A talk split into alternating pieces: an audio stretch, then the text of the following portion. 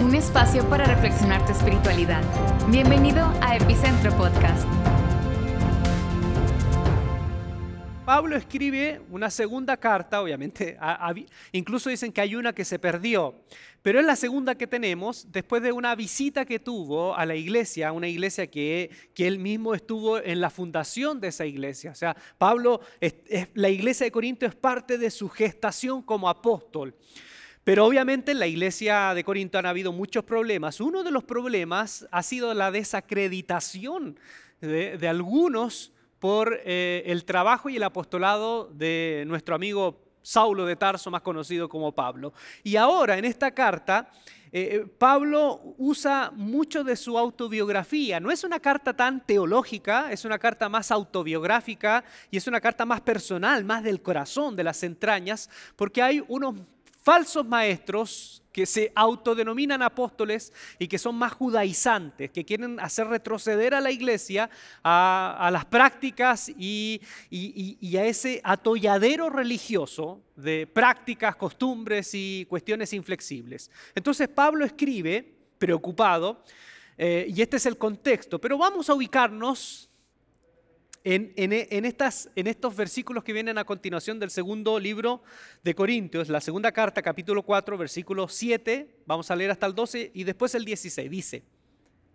pero tenemos este tesoro, es decir, el Evangelio de Jesús, la gracia de Dios, todo lo que significa el depósito del mensaje de Pablo, dice, tenemos este tesoro en vasos de barro es decir, nosotros, los portadores, Pablo ahí, Pablo está diciendo, nosotros que somos portadores de este mensaje, ustedes también que son los depositarios de este mensaje, somos como vasos de barro que en el fondo, en el corazón, tenemos este tesoro incalculable que es el Evangelio, la gracia de Dios, el poder de Dios. Dice, para que la excelencia del poder de Dios sea para, que la excelencia del poder sea de Dios y no de nosotros. Quiero centrarme en esto que viene. Dice, que estamos, nosotros, que estamos atribulados en todo, mas no angustiados, en apuros, mas no desesperados, perseguidos, mas no desamparados, derribados, pero no destruidos llevando en el cuerpo siempre por todas partes la muerte de Jesús, para que también la vida de Jesús se manifieste en nuestros cuerpos, es decir, la muerte y la vida, este binomio. La muerte actúa, pero también la vida, porque nosotros que vivimos siempre estamos entregados a muerte por causa de Jesús, para que también la vida de Jesús se manifieste en nuestra carne mortal. Se, van dando cuenta cómo Pablo va utilizando eh, eh, la muerte, ¿no? que la muerte nunca es bienvenida. ¿eh? En, ningún, en ningún contexto es bienvenida. La muerte siempre tiene que ver con el dolor, la tragedia, la ausencia, el desgarro, la incertidumbre, el fracaso. Pero dice, dice, para que también somos siempre entregados a la muerte por causa de Jesús, para que también la vida de Jesús se manifieste en nuestra carne mortal, de manera que la muerte actúa en nosotros y en ustedes la vida. Y ahí después me salto al versículo 16. Por lo tanto, no desmayamos. Antes, aunque este, nuestro hombre exterior se va desgastando, el interior, no obstante, se renueva día a día. ¿Sí? Qué bonitas esas palabras, de verdad. Hoy se habla mucho de resiliencia que es la capacidad de sobreponerse ante eventos desestabilizantes, ante golpes, ante tragedias, resiliencia. Este hombre que escribe estas palabras es un resiliente. Aquí hay resiliencia pura. ¿Cómo, ¿Cómo, hacer este binomio del impacto de la muerte, del impacto del dolor y hablar de esperanza en medio de eso? Me parecen maravillosos y por eso creo que Dios puso en, mi corazón estas palabras para compartirte. Mire, lo primero que yo veo, lo primero que yo veo acá en estas palabras, lo primero es, la conexión lo es todo. La conexión lo es todo. Pablo viene diciendo que todo lo que ha hecho, todo lo que ha soportado, lo ha soportado y lo ha realizado porque dentro de él, dentro de él hay un poder y una fuerza que obviamente eh, es mucho más fuerte y más grande y más trascendente. O sea, Pablo está hablando de que todo lo que está pasando en su vida lo ha logrado porque como que si estuviese conectado a una fuente, a una fuente inagotable de energía, de esperanza, de fe, de amor. ¿eh? Por eso que él llega a decir, eh, eh, nosotros en realidad somos un pedazo de barro. En, nosotros no hay nada, no hay nada de lo cual podamos elogiar. Si hay algo en nosotros que es elogiable, si hay algo en nosotros que podemos decir que, que tiene que ver con lograr objetivos, es por la fuente. en la semana yo le decía a Andrea que estuve viendo estuve sondeando, porque uno debe ver de todo y uno debe leer de todo en lo posible. Estaba sondeando unas charlas motivacionales. Hay un gurú de charlas motivacionales que es americano y que dijo en un momento, en, esa charla, que fue la única que vi, dijo, hoy Hoy en el mundo del coach, en el mundo de las charlas motivacionales, ya cambiamos, cambiamos, viramos, cambiamos el foco. Antes hablábamos de, establecer metas, de imaginarte las metas, de proclamar, ¿no? Hay libros incluso como El Secreto y otros libros que hablan de proclamar, de establecer, de visibilizar. Hoy ya no. Decía, hoy ya pasamos a otro nivel. Y yo dije, a ver, ¿qué otro nivel? A ver, ¿qué, qué otro nivel es? Hoy nosotros descubrimos algo, que ya no nos establecemos metas. El secreto de la vida exitosa es conectarte a esa fuente, y él hablaba, a esa fuente de inspiración, para que esa fuente de inspiración te establezca las metas a ti. Él decía, por ejemplo, yo ya hoy no ando estableciendo ni eh, visualizando nada, yo me conecto y esa fuente me va diciendo lo que debo hacer. y ahí me di cuenta de que lo que parece un descubrimiento ahora, eh, innovación, ¿no? eso, Pablo, Pablo estaba conectado a la fuente. De hecho, en el libro de Hechos dice que en un momento Pablo sueña que un varón macedónico le dice, ven y ayúdanos. Y él dice, oye, Dios me está llamando. Había una fuente en la cual estaba conectado Pablo. Pedro, ¿se acuerdan también? Pedro está orando eh, en, la azotea de la casa y tiene una visión de estos animales impuros y él percibe que Dios lo quiere conectar con alguien. Y tocan la puerta y hay gente que viene de parte de un tal Cornelio, que es un centurión romano. Eh, entonces, hay, hay en el texto bíblico y en la historia esta conexión esta conexión que nos dice, nos dice algo muy importante.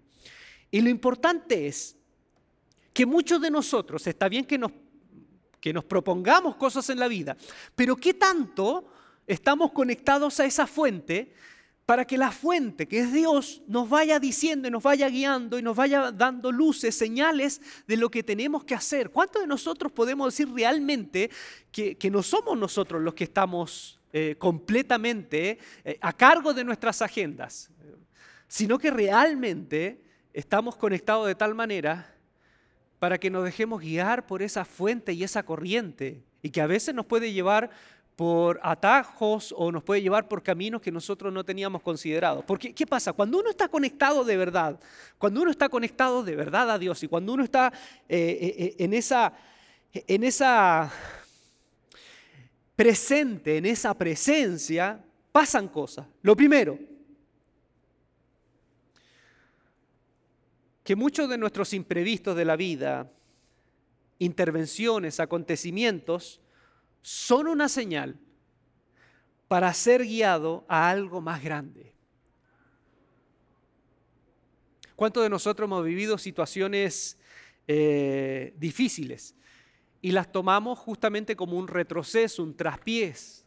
Pero cuando tú estás conectado con Dios, tú empiezas a mirar que esos, esos presuntos traspiés, esos presuntos golpes, en realidad a veces son pequeños cacheteos para despertarnos e invitarnos a algo más, más grande. O invitarnos a conectarnos con gente, con situaciones que tienen que ver con este plan de Dios se los digo, porque por ejemplo Pablo, eh, cuando le escribe a los Gálatas, él les dice, yo llegué a ustedes por causa de una enfermedad. Y ustedes estuvieron dispuestos incluso a, sacarse sus ojos si fueran ustedes para dármelos. Y ahí uno les da luces más o menos de qué tipo de enfermedad tenía Pablo, eh, pero eso ya eh, es, otro tema. Pero lo que Pablo dice, cuando yo llegué a ustedes, llegué por causa de una enfermedad.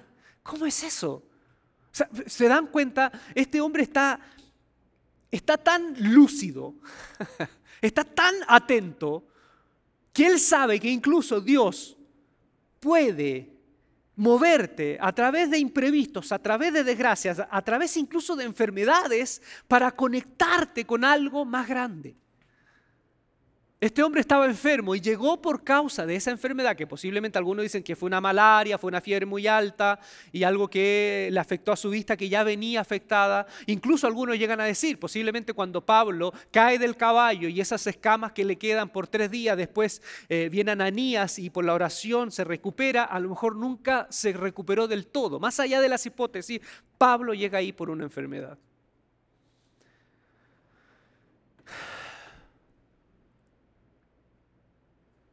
Yo creo que nos, nos demandaría horas, ¿no es cierto? Si nos sentáramos tú, yo, alrededor de una mesa a contar nuestras heridas, nuestras heridas de la vida. Y, y, los que estamos conectados con la fe, con Jesús, nos damos cuenta de cuántas de esas heridas, cuántos de esos traspiés en realidad fueron oportunidades y catapultas para llevarnos a algo más grande. Yo, por ejemplo, si les dijera, los que me conocen saben mi historia, el 2012 para mí fue un año, un año muy difícil. Fue un año muy difícil. Fue un año de, de derrotas. Fue un año en donde me golpea una enfermedad silenciosa, que es la depresión. Me golpea un trastorno de ansiedad con un tenor de pensamientos obsesivos. Eh, me, golpea también eh, una situación difícil, un fracaso matrimonial, un divorcio.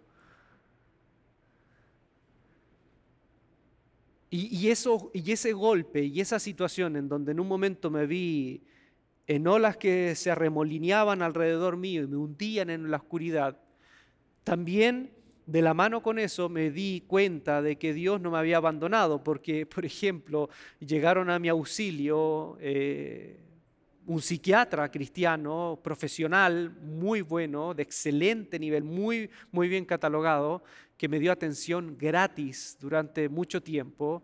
Un amigo psicólogo con el cual pude tener una terapia también es muy buena, amigos que me acompañaron y y desde ese dolor, desde esa situación, hubo también un, un, parteaguas en mi vida, porque ahora yo miro, miro a los que pasan por depresión, pasan por ansiedad, a los que pasan por un divorcio, y los miro con un corazón compasivo y digo, yo sé lo que se siente, y yo sé lo que es ser cristiano divorciado, cristiano con depresión, cristiano con trastorno de ansiedad, y ser marginado, ser visto como un bicho raro, ser visto como una molestia. Yo sé lo que es ser visto como un leproso, que las luces de las amistades que te rodeaban se empiecen a apagar alrededor tuyo y te quedas aparentemente solo.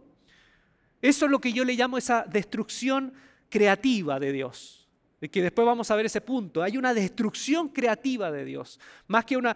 Tú dices, ¿esto de verdad me está llevando a una renovación espiritual? Sí te está llevando, pero necesita, antes de renovar, entrar una disrupción espiritual, en donde lo que tú creías, eh, eh, tu, tu, bagaje de creencia, de convicciones, pasan en un momento por, una, por un remolino, por una licuadora y se desarma todo para armarte de nuevo. Los que son mis amigos son testigos. Hoy estoy escribiendo un libro que debía haberlo escrito ya hace mucho sobre la ansiedad, sobre eh, tener esperanza en medio de la ansiedad.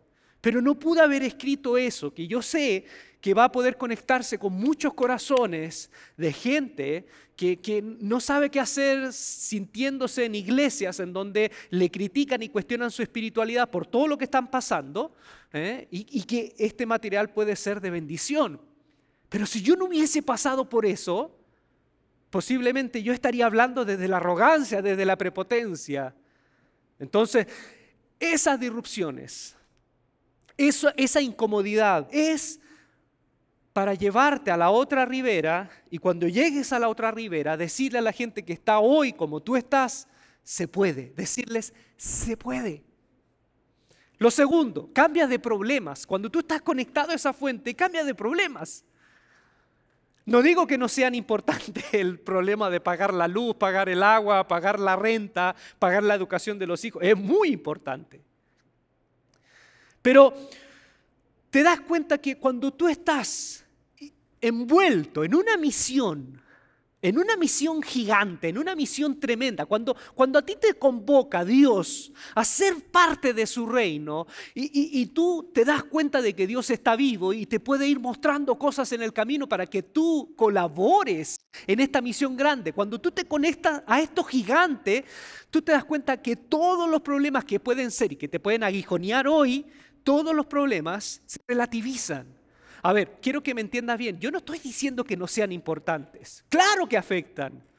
Todos hemos pasado, y mis amigos saben que todos hemos pasado, incluso yo, por problemas económicos, que no te alcance, que llega fin de mes y estás contando las moneditas. No estoy hablando de que tú niegas los problemas, pero cuando tú estás conectado a esa fuente, trasciendes el problema. No lo niegas, no te haces como si no está, lo trasciendes. ¿Eh? Es decir, posiblemente tú puedes seguir teniendo problemas, pero cuando tú estás conectado a esa fuente y te sientes conectado a esa fuente, los problemas no dejan de detenerte. Sigues adelante, incluso aún a pesar de, no dejan de detenerte. Y cuando te embarcas en un, gran, en un gran proyecto, esa misma fuente que Dios te pone en sintonía con otras personas, te pone en sintonía con gente que a lo mejor está pasando lo mismo que tú, que están en, la misma ecuación, y tú te das cuenta que realmente los problemas que le importan a Dios, que hay problemas que sí le importan a Dios, son mucho más grandes, y te haces cargo y te metes en eso, y te vas dando cuenta que esos problemas que a lo mejor te aguijoneaban, no te pueden detener y son pequeños en relación a los verdaderos problemas. Yo he escuchado mucha gente inspirada, que vive, vive inspirada, que sin dejar de tener estos problemas se ha involucrado en temas realmente importantes, como es el mundo que le dejamos a nuestros hijos, la ecología, como es el tema de la corrupción, como es el tema de la justicia, como es el tema de cómo ayudo a cientos de niños que viven en poblaciones marginales, que, que, no tienen esperanza, que no tienen mayores opciones de futuro. ¿Cómo ayudo? ¿Cómo ayudo en eso? Y cuando te metes en esos problemas, en esos problemas gruesos, de alto calibre, sin desconocer lo que te está pasando en tu vida, eso, eso que antes te detenía, hoy no te puede detener porque estás como dicen acá, ¿no? en las ligas mayores, pero no en las ligas mayores de la plataforma, ser conocido, la pasarela, la pasarela roja, no, en las ligas mayores de Dios, abordando esos temas de grueso calibre. Entonces yo te invito a que de verdad te conectes con Dios. Porque cuando te conectas con Dios, Dios te empieza a involucrar a mirar el mundo como Él lo ve y te empiezas a involucrar en los verdaderos problemas. Y Dios te empieza a conectar con gente maravillosa, gente maravillosa, inteligente, gente con un corazón gigante, que de pronto te das cuenta que esos problemas que estás teniendo en ese grupo, con esas personas, se hacen totalmente abordables. Y por último, lo que yo veo, no por último el mensaje, sino en este primer punto, te reconcilias con tu vida rota cuando estás conectado a la fuente. En el siglo XV, una vez se los comenté, había un shogun que se le quebró una taza, una vasija, y era una vasija tan querida que mandó artesanos para que se las arreglaran. Pero los artesanos las engraparon y en vez de, arreglarla la dejaron feas. fueron unas vasijas Frankenstein, feísimas. Y él dijo, no, no, esto no me gusta. Y buscó a otros artesanos más creativos, más cuidadosos, que inventaron una resina para pegar las piezas con mucho cuidado y esa resina tenía polvos de oro. Ese trabajo de restauración se llama el kintsugi. Kintsugi es un trabajo de restauración. Uno puede ir, hoy hay museos, lugares donde tú puedes ver esas vasijas y esas vasijas son eh, literalmente vasijas rotas con líneas de oro, maravillosas líneas de oro. Lo que habla de, de lo importante que es ser hermoso sin dejar de mostrar una vida quebrada, tener sentido, tener belleza, sin por eso dejar de mostrar una vida quebrada. Hoy hay una fiebre por mostrar vidas exitosas, cuerpos perfectos, economía increíble, y parece que los problemas, las verrugas, las canas, la pobreza o, los altibajos económicos un golpe familiar, un fracaso en la relación, todas esas cosas se esconden debajo de la mesa. El Kintsugi muestra una sabiduría ancestral de que la belleza no necesariamente se divorcia de algo roto. Cuando Pablo dice, somos vasijas de barro, pero que en el fondo tenemos un tesoro me hace recordar un poco también el Antiguo Testamento, cuando en el arca del pacto, el arca que llevaban los levitas, esa caja que llevaban los levitas, y estaba la presencia misma de Dios, esa caja, bueno, veían una caja de oro, y sí, estaba recubierta de oro, pero era madera, era madera de acacia, eh, la chapa de oro era una chapa de oro, pero si tú le sacabas la chapa, había una madera de acacia y no solo eso, la sorpresa era que si tú abrías la caja, en el interior, ¿qué había? Estaban las tablas de la ley que Moisés rompió cuando estaban bailando reggaetón, eh, con la música de, Maluma ahí en, en, la ladera del monte Sinaí, la, la tabla que rompió estaba ahí, el maná, en el cual el pueblo también había cuestionado la dependencia, la, providencia de Dios, estaba ahí parte del maná, del primer maná, de la primera cosecha del maná que cayó del cielo, y la vara de Aarón, cuando cuestionaron el liderazgo de Moisés y Aarón, está la vara de Aarón ahí. O sea, todos los recuerdos que habían ahí tenían que ver con la falla del pueblo, la cabeza dura del pueblo. Era arca, el arca del pacto era el mensaje de Dios de que a pesar de lo duros de cabeza, a pesar de lo torpes que son, yo los cubro con mi amor y mi gracia. De manera similar, Pablo dice esto, nosotros somos vasijas de barro, somos torpes, quebradizos, somos débiles, pero en nuestro interior hay un poder que es de Dios, hay una presencia que es de Dios. En simples palabras, somos personas ordinarias portando un poder extraordinario. Lo segundo que veo acá, lo que yo les dije, la destrucción creativa. Cuando haces ejercicio, yo sé que muchos de aquí que ven hacen ejercicio, o por lo menos se pusieron las pilas en la, en la pandemia, ¿no? Se pusieron las pilas en la cuarentena porque vieron que, que Vieron que empezó, empezó a crecer la panza, empezamos a vernos más cachetones y empezaron a ponerse a hacer ejercicio. Bueno, los que se ponen a hacer ejercicio saben que cuando tú levantas pesa o haces ejercicio de alto rendimiento y tú, tu cuerpo lo sacas del sedentarismo al ejercicio, ¿qué es lo primero que empiezas a sentir? Dolor. Dolor. ¿No? Pasa eso, ¿no? Las primeras semanas del gimnasio, cuando vuelves a la casa, ¿cómo está mi amor? Y tú, ¡Ah! estás con calambre, adolorido va bajando, hace, hace sentadillas, ¿te acuerdas? Hace sentadillas con la pesa y después al otro día quieres bajar la escalera y estás así. ¿Por qué pasa eso? Porque en el músculo hay microdesgarros, es decir, tu cuerpo sufre para crecer. Cuando en la vida tú te enfrentas con situaciones de aparente destrucción, si tú estás conectado a esa fuente de Dios, quiero decirte que esa destrucción es una destrucción creativa son dolores necesarios para hacerte más fuerte. Escucha bien, son dolores necesarios para hacerte más fuerte. Así que tómalo como eso, tómalo si en este momento estás viviendo una situación difícil, si en este momento quedaste sin trabajo, estás teniendo un problema irresolucionable en tu relación.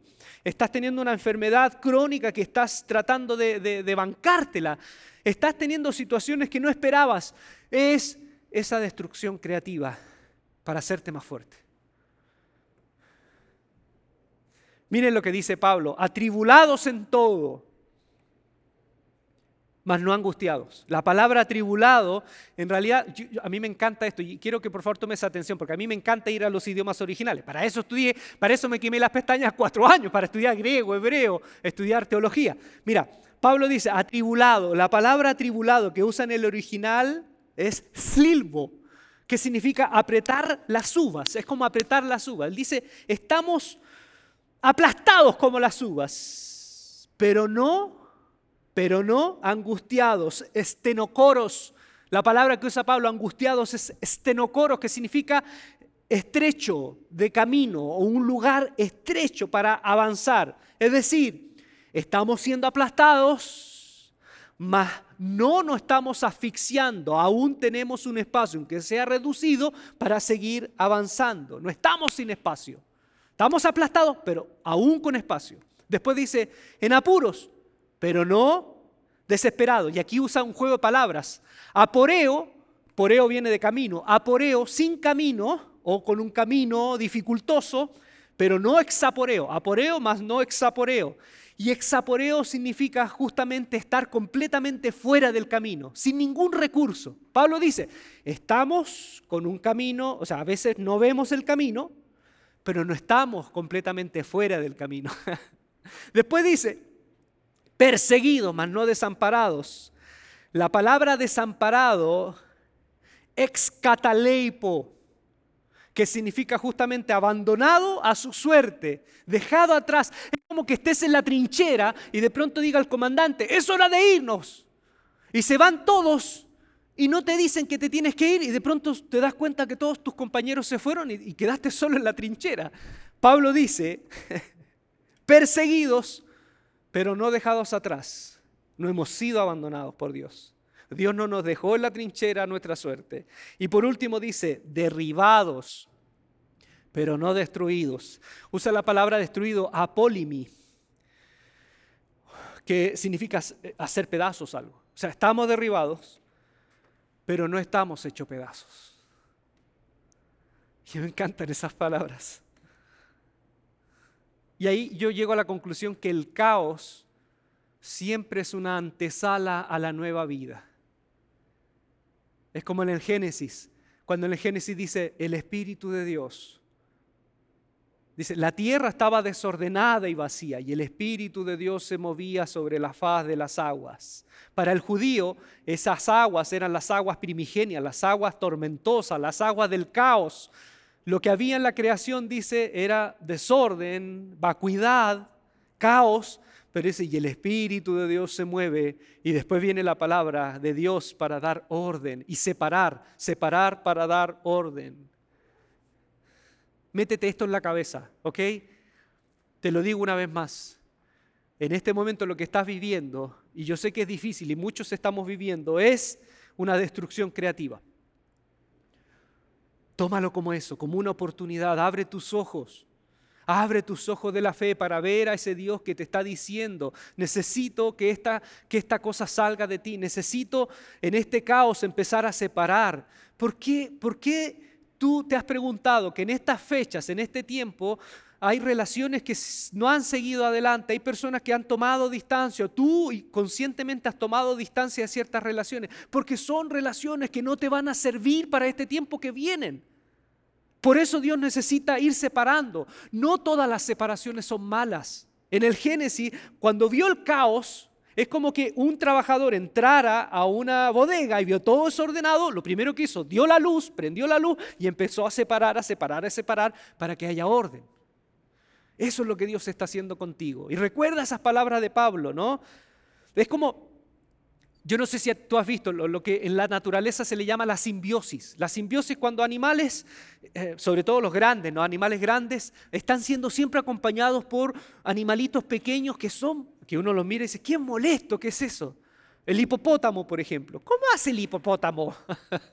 Para nunca sacarse del lomo a los picahueyes, que son unos pajaritos que son como los pájaros carpinteros, que están picando la piel, que siempre están picando la piel, que incluso tú le ves, tú te acercas a un hipopótamo y, y, las pieles a veces del hipopótamo tienen pequeñas llagas, ¿eh? costra, y los picahueyes le sacan la costra para que vuelva de nuevo a aparecer la sangre.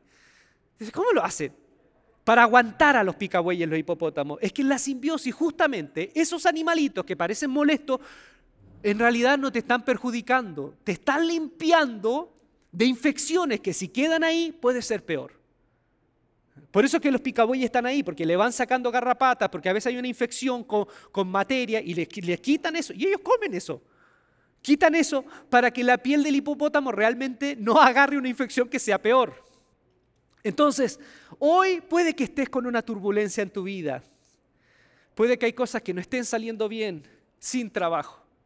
Quedaste sin trabajo, con una enfermedad, con un divorcio a cuestas, con el luto, con la inseguridad. Yo te invito a que de verdad veas esto como la antesala a una nueva vida. Y recuerda al apóstol que, que dijo esto, aplastado aplastado como uva, pero aún con espacio, con el camino difuso, pero no fuera del camino, perseguido, pero no abandonado del todo en la trinchera, tumbado a veces, pero nunca hecho pedazos. Cuando te pasen esas cosas, di, son picabueyes, son picabueyes. Dios me está limpiando para lo que viene. Y lo último, ahora sí, termino. Tercero, morir para vivir. Pablo dice, hay una fuerza que es la muerte, pero también está la vida. Estamos desfallecidos por fuera, pero por dentro siempre renovados, siempre renovados. Siempre llamé y e, encontré muy curioso las paradojas de Jesús de Nazaret, cuando decía, hay que morir para vivir. O para vivir deben morir. Para ser primero deben ser últimos. Para ser grandes deben ser pequeños. No vengo a ser servido, sino a servir. Lo que dice Pablo es más o menos lo mismo de Jesús, estas paradojas, ¿no? Está la, la fuerza de la muerte, pero no es lo único. Aparentemente la muerte nos está persiguiendo, apretando, machacando, pisando los talones, pero hay una fuerza más grande que es la fuerza de la vida. Yo, yo veo a Pablo y veo a Jesús de Nazaret también en su dimensión de hombre. Y veo a estos hombres que son personas sin ego. Por eso que Pablo en un momento llega a decir, ya no vivo yo, sino Cristo en mí. Y lo que antes vivía en la carne, ahora lo vivo en la fe en el Hijo de Dios. No quiere decir que Pablo anda levitando, porque algunos creen que espiritual es andar levitando sobre las nubes y no tener ningún tipo de necesidad. No, está hablando de lo más profundo, del ego, del ego. ¿Y qué es el ego? Es esa parte que está ahí, que nosotros la tenemos, que todos nosotros tenemos eso, esa parte de mí que vive siempre insatisfecha, que vive demandante, resentida, ofendida, irascible, el ego. El ego es el que se preocupa por la imagen pública, por lo que muestras. El yo, el yo no busca eso. El ego es la caricatura de nosotros, es lo que queremos mostrar, es una carta de presentación. Y ese ego es el que siempre sufre. Cuando yo veo a Pablo, yo veo una persona tan llena de vida, tan conectada a la, vida, incluso a pesar de su, de su apariencia externa, que posiblemente es una apariencia muy débil, es un hombre posiblemente enfermizo, golpeado, delgado, es un hombre que por fuera parece muy débil, pero por dentro este ser humano está lleno de vida. Es una persona que vive su identidad sin ego. Por eso, por eso yo a veces veo a Pablo como que está en otro mundo. Él, él, ya está en otro mundo, porque él llega a decir incluso en la carta a los Corintios, el que esté casado viva como si no estuviese casado. El que ríe como si no riese, el que tiene eh, eh, eh, pertenencias que no le importe, viva como si no le importase. Es muy parecido a Buda en ese sentido, ¿no? Entonces yo veo a estas personas que viven el arte de la rendición, de morir. ¿Y qué es morir? ¿Qué es morir? cuando Jesús dice morir, es abandonarse en Dios. No es buscar el sufrimiento, no, no, no, no es eso. No es buscar el dolor, no, no es eso. Eso solo lo hacen los, los sádicos, los masoquistas, perdón. No, morir en, Dios es abandonarte en Él y llegar como a Pablo a decir, sé, sé, sé vivir en abundancia y lo disfruto, pero también sé vivir en escasez y lo disfruto. A veces estoy enfermo y soy feliz. Me pico una serpiente, me, estoy hinchando en fiebre y estoy bien cantando, cantando una canción. Pero estoy sano y también estoy bien. Cuando te deja llevar y abre los ojos a ese Dios que te empieza a guiar, como en un kayak en esa corriente, en su vertiginoso viaje, desafiante, maravilloso, increíble, tan lleno de vida, oportunidades, personas maravillosas para conocer. Cuando te empiezas a, dejar llevar, te abandonas en Él, empiezas a morir. Y, como los muertos, tú vas a un cuerpo inerte, un cuerpo muerto, le insultas, le pegas, no siente nada, porque ya tu ego empieza poco a poco a rendirse ante esta gran presencia presente de amor incondicional. Y cuando mueres, y cuando llegas a ese punto, cuando mueres, te llenas de vida. Siempre me ha parecido interesante la, permiso, la biografía de gente importante o gente que ha trascendido lo natural. Y aunque era un hombre que para muchos, quizás, posiblemente, no, no, uno no conoce la, no tiene la capacidad para conocer la intimidad de, este pintor, artista Leonardo da Vinci. Pero Leonardo da Vinci vivió una, experiencia de, de, derrota, de fracaso terrible. Posiblemente Leonardo da Vinci, según algunos, los biógrafos, era disléxico, era bipolar, era iletrado, nunca aprendió latín, que era como el inglés de ahora. Para los artistas de ese tiempo no saber latín era imperdonable, nunca aprendió latín. Era desordenado, e, e, era eh, indisciplinado y era ilegítimo. Las tenía todas para morir en el anonimato.